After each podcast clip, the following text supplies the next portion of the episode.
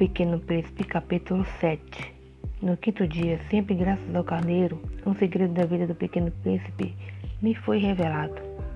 Perguntou-me, sem preâmbulos, como se fora o fruto de um problema muito tempo meditado em silêncio. Um carneiro se come arbustos, come também as flores. Um carneiro come tudo o que encontra, mesmo as flores que têm espinhos. Sim, mesmo as flores que têm espinhos. Então, para que servem os espinhos? Eu não sabia. Estava muito preocupado naquele instante, tentando desentarachar do motor um parafuso muito apertado. Estava muito preocupado porque minha pane começava a parecer muito grave e o que eu tinha de água para beber me fazia pensar o pior. Para que serve o espinho? O espinho, o pequeno príncipe jamais renunciava a uma pergunta depois que eu tivesse feito mas eu estava irritado com o parafuso e respondi qualquer coisa. Espírito não serve para nada. São pura maldade das flores. Oh! Mas após o silêncio ele me disse com uma espécie de rancor. Não acredito, as flores são fracas? Elas são ingênuas. Defendem-se como podem. Elas se julgam terríveis com seus espinhos. Não respondi naquele instante. Eu pensava, se esse parafuso ainda resistir, vou soltá-lo com um martelo. O pequeno príncipe perturbou de novo minhas reflexões. E tu pensas então que as flores. Ora, ora, eu não penso nada. Respondi qualquer coisa. Eu só me preocupo com coisas sérias. Eu olhou-me assombrado. Coisas sérias? Ele me, se, ele me via de martelo na mão, dando sujo de graxa, curvado sobre um objeto que lhe parecia ser muito feio. Tu falas como as pessoas grandes. Senti um pouco de vergonha, mas ele acrescentou, implacável. Tu confundes todas as coisas, misturas tudo.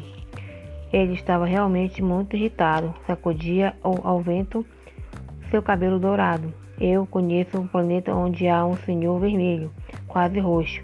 Nunca cheirou uma flor, nunca olhou uma estrela, nunca amou ninguém, nunca fez outra coisa senão contas de somar. E o dia todo repete como tu.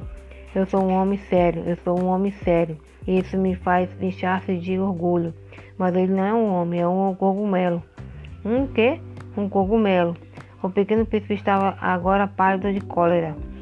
Há milhões de anos que as flores fabricam espinhos. Há milhões de anos que os carneiros comem as flores. E não são, será sério procurar compreender porque elas perdem tanto tempo fabricando espinhos que não servem para nada. Não tão importância a guerra dos carneiros e das flores não será mais importante que as contas de somar do tal Senhor Vermelho. E se eu conheço uma flor única no mundo, que não existe um lugar algum, só existe no meu planeta, e que um dia um pequeno carneiro pode destruir num só golpe. Sem perceber o que faz, isso não tem importância.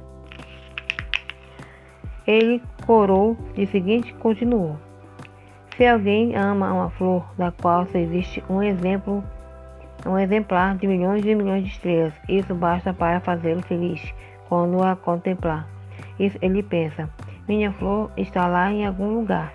Mas o, se o carneiro, como a flor, é para ele como se repetidamente todas as estrelas se apagassem, e isso não tem importância.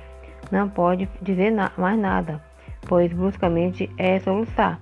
A noite caíra Larguei as ferramentas, eu não me importava com o meu martelo, com o meu parafuso, com a sede e com a morte. Havia uma estrela, um planeta, meu planeta Terra, um pequeno príncipe a consolar.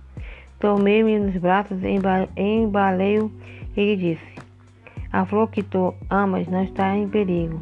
Vou desenhar uma pequena mordaça para o martelo, para o carteiro, uma armadura para a flor eu, eu não sabia o que dizer, sentia-se-me desajeitado, não sabia como alcançá-lo, como se aproximar dele. É tão misterioso o país das lágrimas.